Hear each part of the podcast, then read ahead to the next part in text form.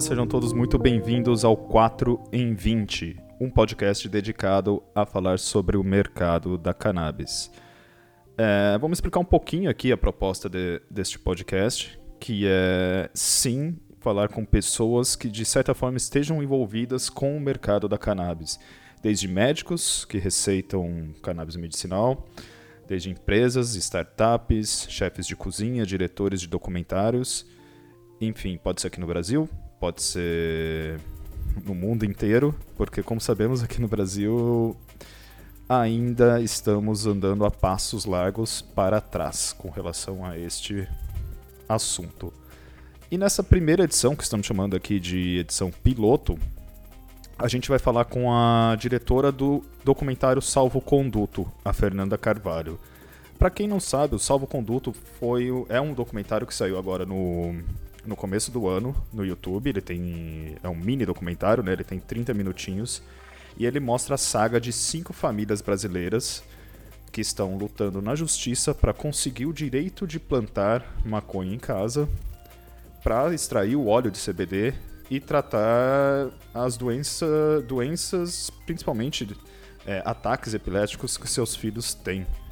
Então, a Fernanda a Fernanda entrou em contato, né? Teve contato com cinco dessas famílias, é, entrevistou elas, mostrou como que é a saga para conseguir este salvo-conduto, a luta, o desespero dessas famílias, é, principalmente uma a primeira menina que para quem assistir aí o salvo conduto vocês vão ver né que já começa lendo um, o juiz lendo a sentença que deu salvo conduto para essa família plantar no caso a mãe né a Neila Medeiros que ela precisava desesperadamente do óleo de CBD dar algum jeito de conseguir o óleo de CBD porque é caríssimo esse tratamento apesar do SUS ser obrigado a, a dar esse produto ele está em falta e as famílias que tentam o tratamento com esse óleo de CBD gastam em média aí 5 mil reais por mês.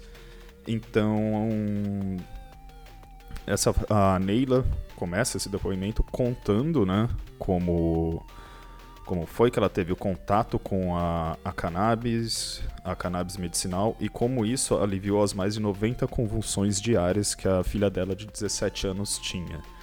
É um documentário bem bom, é um documentário feito principalmente para quem é contra a liberação da cannabis. Então, se você ouvinte ou se você é algum amigo amigo ouvinte ou amigo do ouvinte for contra a liberação da cannabis e for contra o assunto desse podcast, esse podcast é feito especialmente para você porque é necessário o diálogo, é necessário falar sobre esse assunto e é necessário tirar um pouco desse preconceito que tem sobre esse mercado que só cresce no mundo inteiro.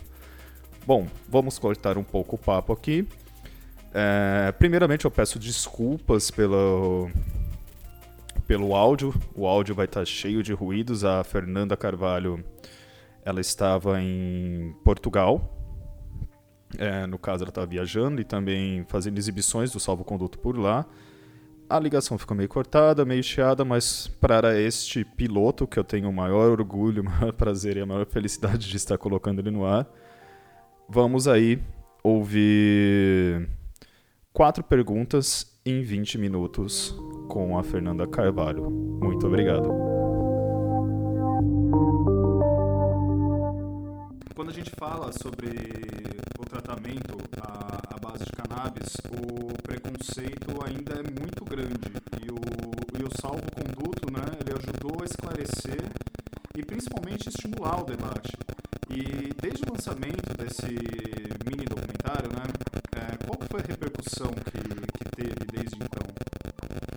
Então, em relação à, à expectativa, né, eu acho que o filme está atingindo exatamente o público que eu me propus que ele atingisse, que são as pessoas que de certa forma são contra o tema, que se colocam, sabe, é, que são pessoas extremamente conservadoras que não se propõem a entender o que são as coisas de fato. Então a, a proposição é trocar o preconceito pela ciência, assim, o que, que é isso, para que, que isso serve, e adequar as leis às nossas reais necessidades, sabe? Enfim, é, então a minha, eu estou feliz, eu acho que é positivo, porque eu coloquei na internet, eu optei por colocar na internet pela urgência do tema, sabe? Esperando essa coisa de festival, etc. E tá sendo legal porque as pessoas compartilham muito, as pessoas querem passar o filme mesmo ele estando na internet, em lugares e, e ter discussões, conversas. Você sente que, que também dá um medo, né? Eu vou botar meu filme na internet, ele não vai passar em nenhum lugar além da internet. A passar filme no cinema e não sei o quê. Não, não está acontecendo isso. As pessoas estão passando. Vai passar agora na Universidade Federal de Uberlândia. Eu fui João Pessoa, eles passaram lá, Liga Canábica. Vai passar aqui em Lisboa e eu estou super feliz com isso, sabe?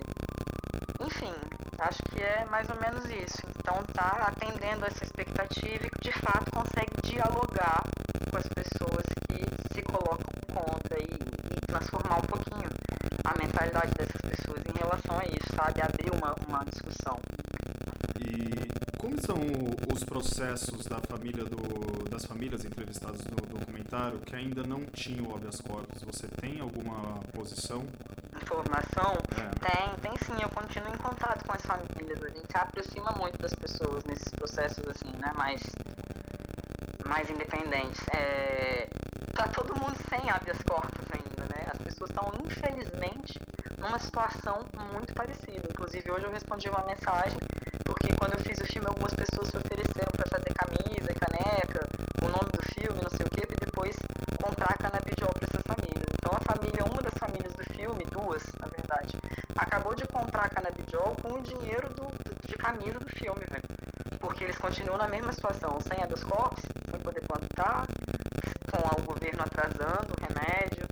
Então, assim, é a situação de uma urgência, de uma gravidade, que acho que infelizmente só entende realmente quem, quem entra em contato com essas famílias. E, porra, uma criança que convulsiona 200 vezes em uma hora, parar de ter 200 convulsões.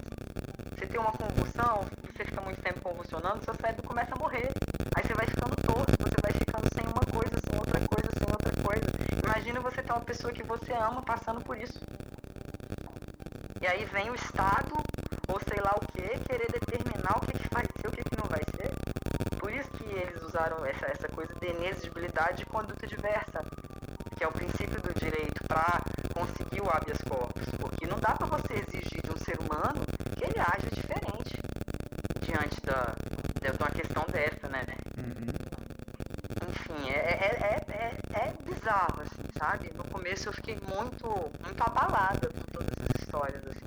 É, E é punk. desde que a Anvisa autorizou esse uso terapêutico do canabidiol, já foram, já tem, a gente já tem 78 mil unidades de produtos à base de canabidiol importados pelo país e mais de 800 médicos brasileiros que já prescreveram esses produtos derivados. E mesmo assim ainda é muito difícil financeiramente bancar o medicamento. E eu queria que você contasse pra gente assim, como você teve esse contato próximo, tá tendo esse contato próximo, qual que é o caminho, ou melhor dizendo, né, qual que é a saga para uma família hoje conseguir esse salvo-conduto para conseguir plantar cannabis em casa e produzir o, o remédio à base de, canabi, de canabidiol. Tá. É bem, as pessoas se ajudam muito, né? Nesse, nesse meio. Então existem grupos de mães, essas pessoas compartilham informações e, e fazem assim o papel do Estado, na verdade, que o Estado não faz, né? De ajuda a essas pessoas e qual é o caminho, etc.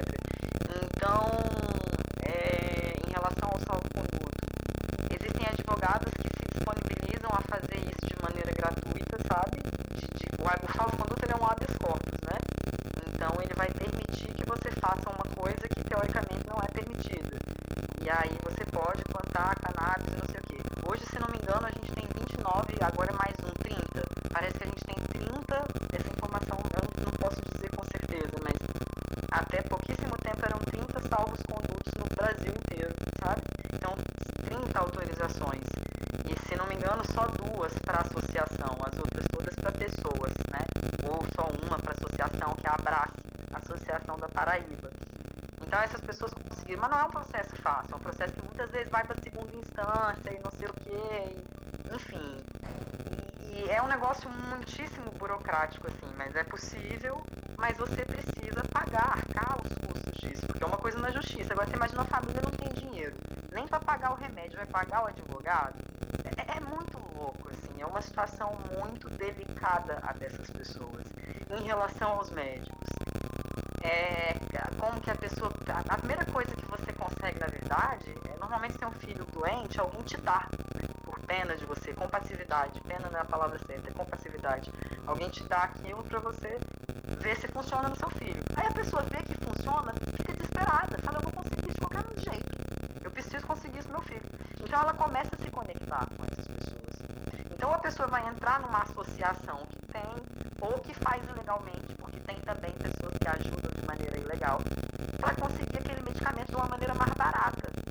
Porque você vai pagar 5 mil reais, quando você vai dando o medicamento para o seu filho, seja lá para quem for, a, a quantidade do remédio, a milimetragem que você necessita, ela vai crescendo.